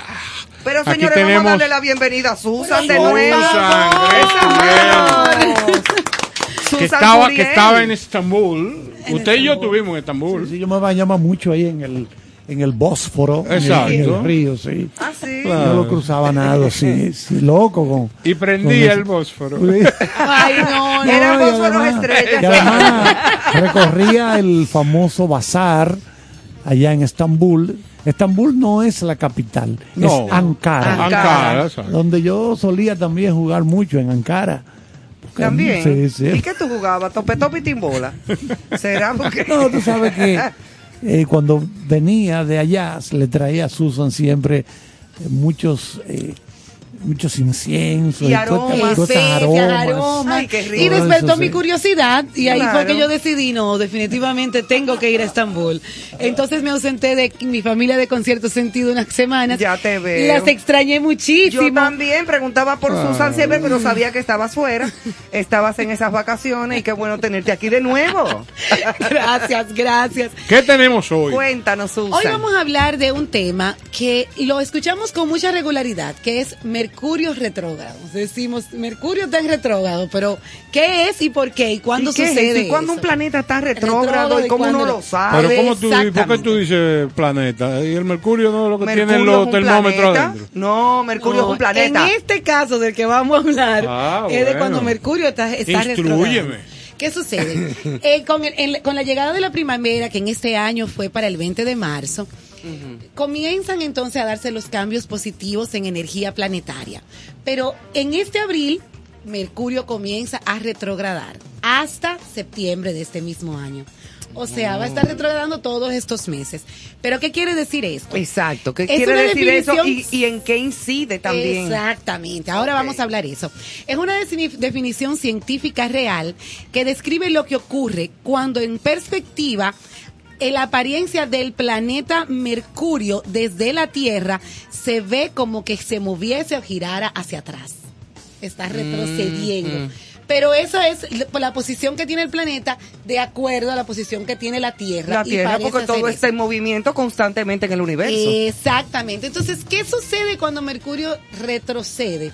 Por lo regular hay cambios, mm, cambios vibratorios que llevan a las personas a sentirse cansado, bajitos de ánimo, el que tiene, el que hace con regularidad eh, eh, ejercicio siente que pierde un poco la, la fuerza, Como la energía. de irse, nos se nos pegan más las sábanas, nos quedamos con más deseo de dormir, queremos continuar en la cama. Yo hace unos días me sentí, era como melancólico. Esa es otra de las consecuencias de cuando Mercurio está como- retro- sí, retrogradando. era como- Pero la lluvia también pone a uno así tam- Ah, eh, sí, en estos días. Es una como, como ñoñongo. Y mientras más alto es el nivel de espiritualidad de las personas, más siente la afección que puede hacer Mercurio en él. Y los animales, Ivonne, también lo sienten mucho. De repente comienzan a ladrar más de lo normal, los Mm, perros, mm. o se comienzan a sentir un poquito más ansiosos. Tú ves como que su actividad no es la regular. De hecho, todos los animales siempre tienen una percepción muchísimo más elevada que el humano. Eso es así. eh. Mira, yo tenía un perrito pequeñito eh, hace unos años atrás, no el que tengo ahora. Y te estoy diciendo que era un domingo como eso de las 7 de la noche. El perrito siempre, bueno, estaba cerca de donde mí, entraba y salía de mi cuarto. Eh, nunca he dormido con el perro, el perrito siempre tiene su camita. Y él duerme en, la, en otro En sitio de la casa, en su camita. Pero mientras yo estoy despierta y de todo, él, Él sale del cuarto. contigo. Como el que yo tengo ahora. Ese perrito comenzó a temblar y a hacer eh, o sea como y a los tres segundos comenzó a temblar la tierra Él, él, él, él sí vio- lo percibió inmediatamente o sea una cosa impresionante que yo decía pero ¿y qué le pasa? yo pensaba que se había dado un golpe el perro que algo le pasaba un dolor Ajá. y a los 30 segundos comenzó trrr, y tembló la un tierra. temblor Sí, la Oye, percepción- increíble eso La percepción que ellos cómo tienen perciben es, sí, es, in- es inmensa la percepción que ellos tienen. Entonces, ¿qué pasa? Ya que Mercurio nos afecta así, ¿qué hacer cuando Mercurio está retrogradando? ¿Qué hacer nosotros? Primero, ingesta de agua. y van a agarrar su botellita, Néstor. ¿tú no, no pero esto es eso? lo mío del agua constante. Yo vi- bebo mucha agua. Eso es Tú vives del agua. Yo vivo del agua. Hay que tomar mucha agua. Segundo, hay que elegir en los colores el blanco. Dentro de toda la gama de colores que tengamos para vestirnos en estos días, el blanco. Porque como la energía planetaria anda en retroceso, hay que tratar de adquirir las energías positivas que, que no el color, porque el blanco realmente no es un color, sino la ausencia de color que esa ausencia de color va generando en nosotros. Otra cosa que tenemos que hacer es un ritual preciosísimo que yo creo que, que ayuda mucho cuando uno cuando uno quiere entender las cosas bonitas que le han pasado en la vida a lo largo de todo un año. Y se llama el ritual del frasco. Tú tomas un frasco vacío, no importa de lo que sea. Oíste que es vacío el frasco. ¿eh? Vacío, Néstor. ¿Oyeron, muchachos? Así no me gusta. No, atiende que te va a gustar. Sí, porque Y cualquier cosa tú tener- le dices un frasco y ya tú sabes. Y vas a tener siempre cerca o post-it o cualquier... Como un papelito. una- donde puedas ajá. tomar apuntes cortos. Ok. Entonces, cada vez que algo te haga reír en el día, lo anotas en ese papelito y cuando llegues a casa o cuando lo tengas cerca, lo vas a depositar.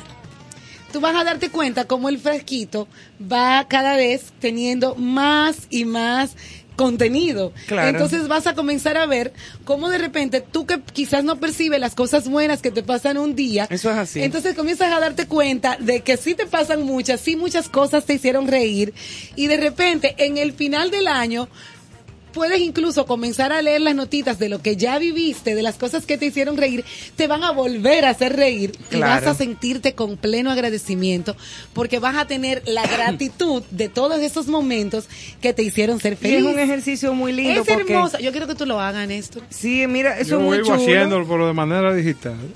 No, pero mira, es un ¿Y ejercicio dónde tú lo vas a precioso. poner de manera La, digital? gra- la ¿Cómo así? gratitud, Aquí en mi cerebro. la gratitud es muy poderosa. Es sumamente. La gratitud te acerca al- a lo que tú quieras, Eso es así. mientras que la queja, aquella gente que vive Ay, constantemente, queja, queja, queja. Ay, Los- no se ríen. ay, los pobres no saben. Que no se ríen. Uy, ay, ay, ay. es bueno ay. reírse de, de todo. Tú lo vas a hacer, Carlos. Yo, yo lo El- pienso el hacer. y además yo tengo una facilidad para reírme que bueno, no hay que empujarme Ya mucho. tú te imaginas. Yo, entonces, búscate un frasco grande, por favor. Sí, pero fíjate una cosa, eh, a veces uno se ríe de cositas sencillas que le pasan, pero a veces uno tiene un problema que lo que le da es más caco y más mente al problema que tiene y obvia, entre comillas, esas cositas que te hacen reír. Esas Y pequeñas que te hacen, cositas. exacto, esas pequeñas cosas como la Sí, canción como de Joan la- Manuel Serrat. Exactamente. Y, y no las toma en cuenta. Y eso es lo que realmente te alimenta en la vida. Eh, es, en el final, ese es el único alimento de tu espíritu. Claro, y es así. Claro. Lo otro, Carlos, es una cosa que tú siempre mencionas y que siempre te recuerdo cuando, cuando hablamos eso. Respiración y meditación. Ahora en este tiempo de Mercurio retrógrado, se sugiere que se tomen inspiraciones grandes, inspiraciones largas, que llenemos nuestros pulmones y que comencemos a sentir cuando inhalamos el aire. Lo podemos hacer esto en el carro, sobre todo cuando estamos en el medio de los embotellamientos y las complicaciones del tráfico. Eso nos va a a- en ese momento y nos va a despejar del, del problema. ¿Qué, qué, qué se hace, ¿Qué se hace con eso? Esas inspiraciones largas se toman, se llenan los pulmones y se comienza a direccionar mentalmente el aire. Este aire yo quiero que se vaya a mis manos, las manos que me sirven para llevar el pan a mi casa. O sea, como que cada vez que nosotros respiramos, sintamos que a cada uno de nuestro cuerpo le estamos enviando ese aire. Ay, sí, como esa... Eh, esa energía ajá, vital esa que se la estamos positiva. enviando, sí. Y mientras más veces podamos repetir el ejercicio en el día, pues mayor beneficio vamos a tener en el final de, de- del, del resultado de hacerlo, de hacer el tratamiento. Bien. Y lo otro que se recomienda es tratar desde que nos levantemos de decir, yo creo, yo puedo y yo lo voy a hacer. Como Es- decretar eso en el día. decretarlo todo el, todo el día desde que nos levantamos. Y cuando tengamos este decreto constantemente, aunque Mercurio esté retrocediendo, nosotros nos vamos a sentir las incidencias. Vamos a sentir como que todo lo que, lo que, lo que nos está pasando es parte del proceso primaveral, de un proceso de renacimiento. Una pregunta, Susan, ahora que tú hablas del planeta Mercurio retrógrado. ¿verdad? Em, yo no sé mucho de eso de los signos, pero también a veces he leído sobre, por ejemplo, que tal planeta está retrógrado en Sagitario. Ajá. O retrógrado en, En Libra. en Libra Ajá. o lo Ahora que está sea. retrógrado en Tauro. Es en Tauro. Ahora es en Tauro. Ok. Justamente, y por coincidencia, mira el tauriano que tenemos Ah, aquí en la míralo allí, el toro. Ese es el verdadero toro. Yo soy sagitariana. Tú eres Sagitario, sí, tú eres totalmente. ¿Y tú, Carlos, qué signo eres? Somos Sagitario. Ustedes son Sagitario los Cum- dos. eh, y cumplimos años cerca. Yo, Sagitarianos. yo soy 3 de diciembre y tú 15. 15, nosotros 15. somos muy sensibles. Sumamente. Muy sensibles. Sí, Muy no, nosotros sensibles. somos sagitarianos para que tú veas. Ay, qué lindo, yo soy Virgo. Virgo, es un signo Sag- bonito. Y, y Sagitario también es hermoso. El de Néstor, Tauro. Tauro. Es un signo de mucha fuerza. Sumamente. Terco. ¿Y tú, Emanuel? ¿Cuál es tu signo? Ah, tú vas antes de mí, escorpión. Ujú. Creo que te como una cacata. No. Oye, Manuel, ¿cómo dice Es un alacrán. Un alacrán. Aquí Ah, le dicen Scorpio. alacranes, Ya pero. tú sabes que Ne- Ivonne no te ayudó mucho. No, yo no. No. No, no, no, él no es ninguna cacata. Es un alacrán. Respétamelo. Así mismo es. Entonces, así, y qué bueno que trajiste ese- eso a la mesa. Cuando estás retro- retrogradando sobre un signo, Por ejemplo, en el caso de Néstor, eh, la, la mayor sensibilidad que tiene el Mercurio retrógrado es para las personas de Tauro.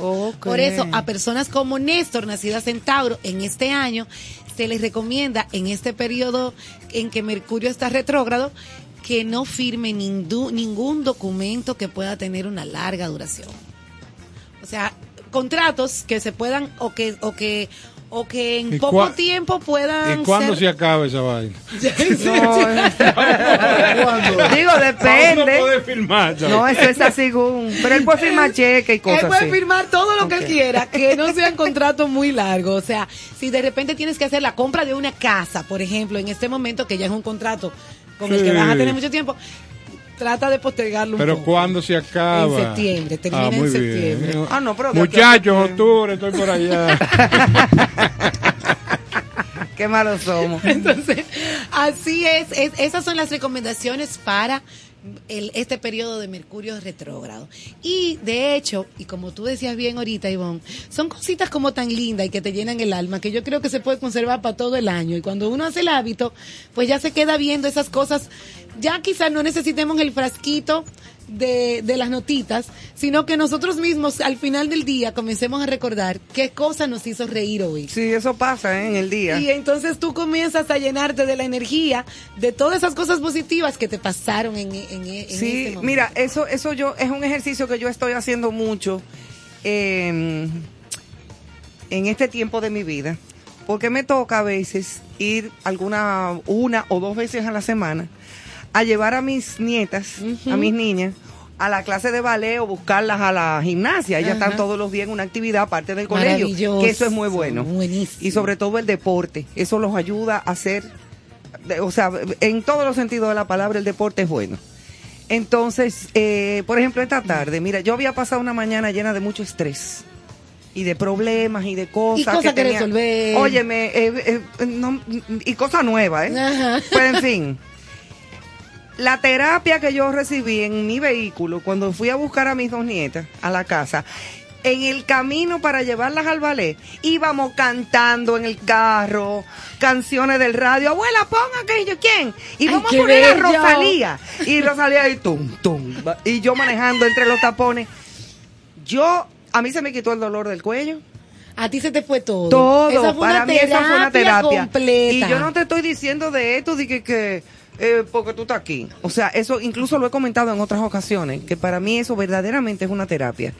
Y eso como lo practico, aunque sea una o dos veces a la Eso semana, es maravilloso. me llena de una energía diferente. Y tú vas ahí, tú la Y sientes. eso es, se siente, señores, la Sí, energía se siente. Sí, se siente. La y energía y los demás lo ven, incluso te- hasta en tu piel. Claro. Tu piel cambia, eh, la- las energías cuando comienzan a fluir de manera Claro que positiva, sí. todo tu cuerpo las recibe y lo proyectas. De y una donde tú vez. llegues también, como que se siente que llegó armonía, que Oye, llegó algo que te inyectó alegría.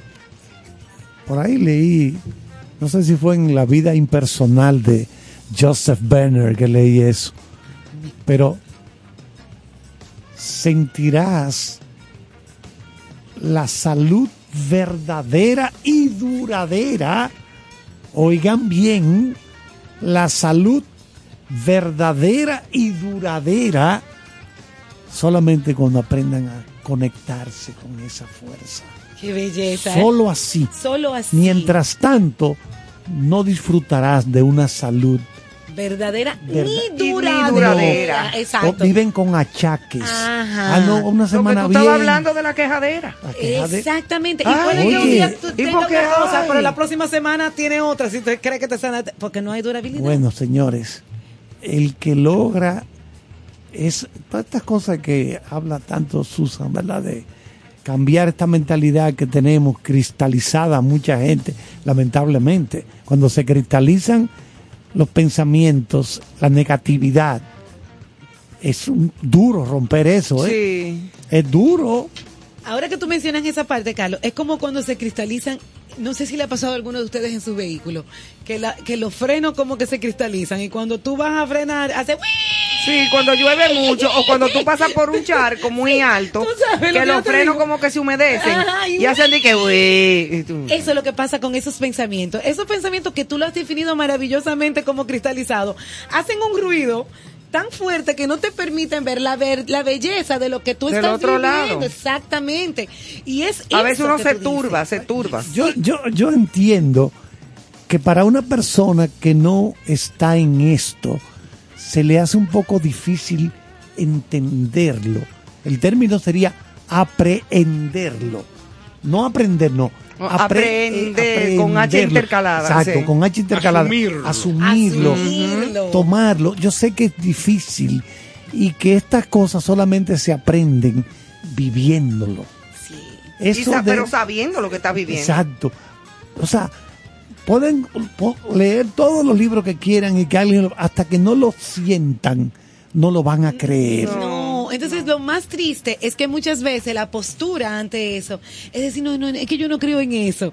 En vez de investigar y ver el maravilloso mundo que se esconde cuando la gente logra cambiar sus Es pensamientos. que somos seres de energía. Solamente sus Que pensamientos. somos seres de energía. Totalmente energía. Incluso cuando desaparecemos físicamente de este plano, eh, no nos destruimos, sino que nos transformamos. Algo quedará. La, la energía se transforma Exacto. en otro tipo de energía. Mira, Carlos, tú que eres eh, con, con el tema de cine, una persona.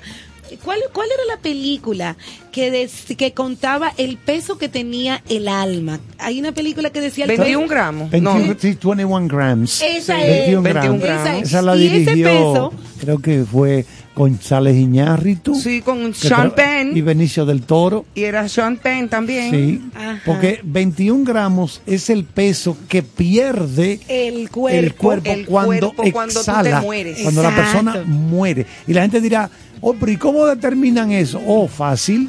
Unos médicos, principalmente en Canadá, comenzaron a colocar sobre una báscula, sobre un peso, personas ya ancianitos, viejitos, que se, se esperaba que murieran En cualquier momento. en cualquier momento y ahí era que registraban que el descenso del 21 peso. gramos 21 justo cuando gramos. tú das tu 21 último gramos. ¿Por ¿Qué no que- se sabe? Dicen que ese es el alma. Exacto. Exactamente, Esa, ese es el peso de la energía De de, la su energía. alma, de eso que tú hablabas tan Y- bonito. Y, en la India hay grabados milenarios, porque esa cultura de la India es muy rica, los Vedas, pero son no es de que de ahora, ¿no? Esos textos sagrados son a- más Tú antiguos. saliste en una foto con los Vedas. No, claro que sí, Néstor y yo, Néstor y yo estábamos, no, estábamos ¿Tú montados en dos elefantes. ¿Tú estabas en el dos elefante, elefan- Néstor? Sí. Claro, yo tengo un flu blanco que era como con 20 yardas de tela. No, no. El Sí. maestro Caro estuvo al lado de Krishna Claro. en una de esas batallas.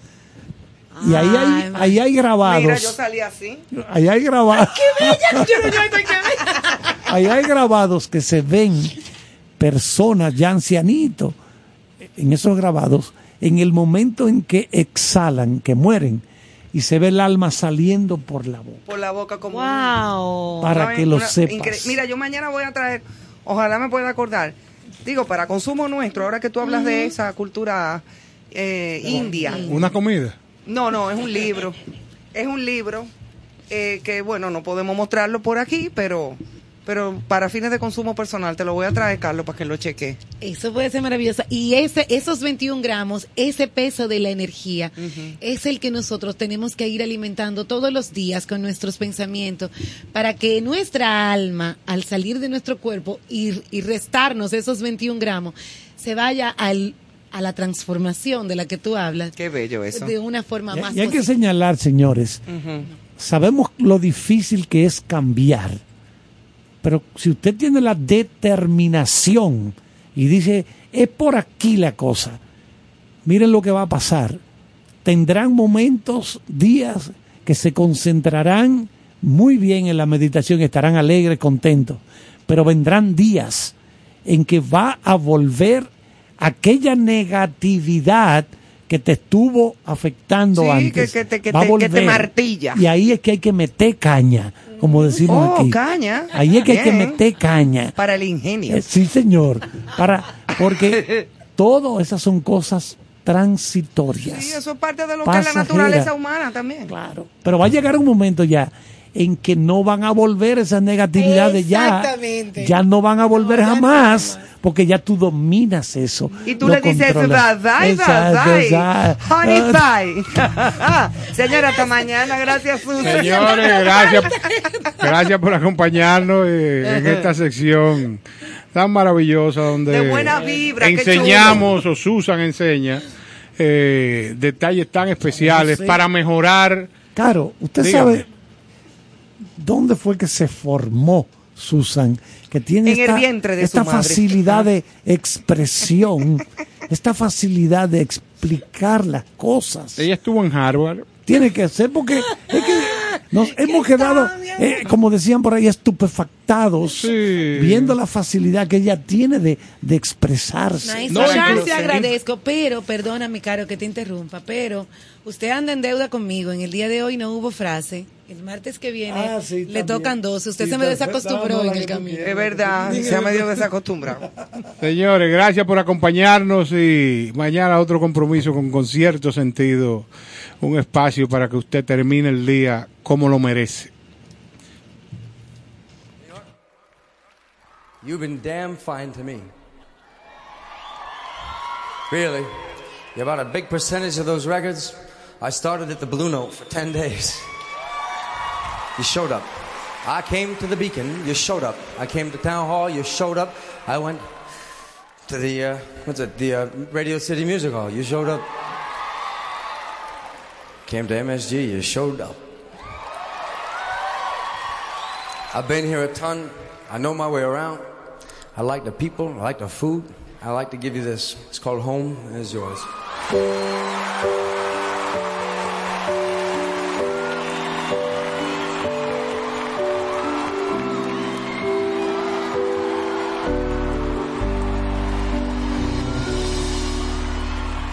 Another summer day, it's coming, gone away.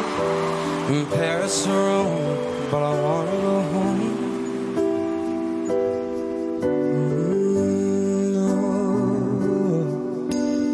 Mm, Maybe surrounded by a million people, I still feel all alone. Wanna go home. If I miss you, you I've been keeping all the letters that I wrote to you. Each one a line or two. I'm fine, baby. How are you?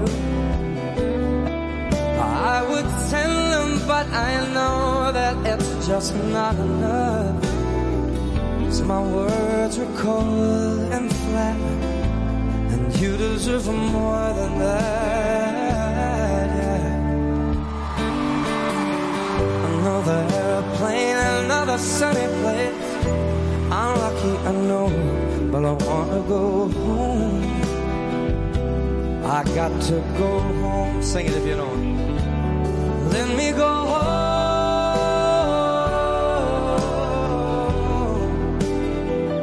Cause I'm just too far from where you are. And I gotta go home. Mm-mm-mm-mm. And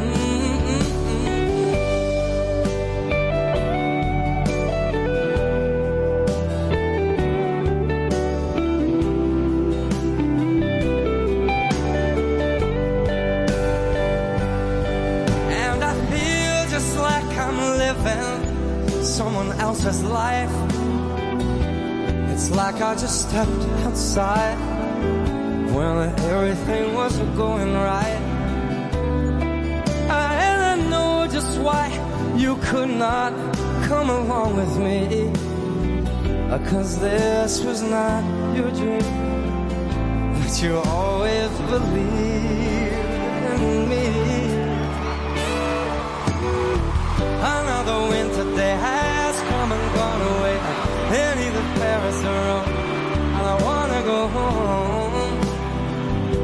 I said, let me go home. Yeah.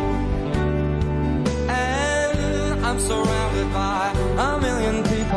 I, I still feel alone. Just let me go home.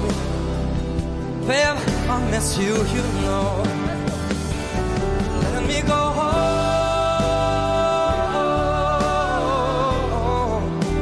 Cause I've had my run.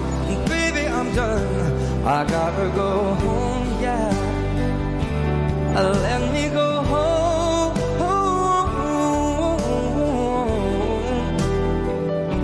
Cause it'll all be alright. I'm in New York tonight. Yeah, I'm coming back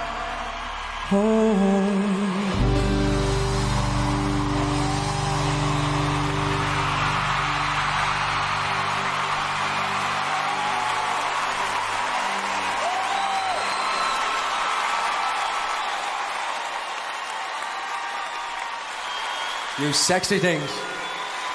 I want to thank you for making that a number one song twice. Estación 97.7 Estación.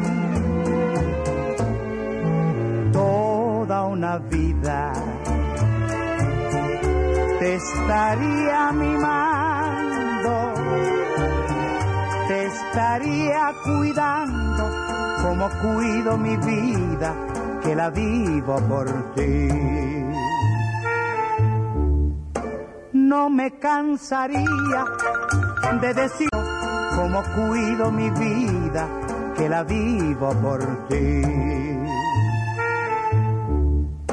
No me cansaría de mi vida, que la vivo por ti. No me cansaría de decir que la vivo por ti. No me cansaría por ti. No me cansaría. No me cansaría. No me cansaría de decir. No me cansaría de no me cansaría de descansaría de de, de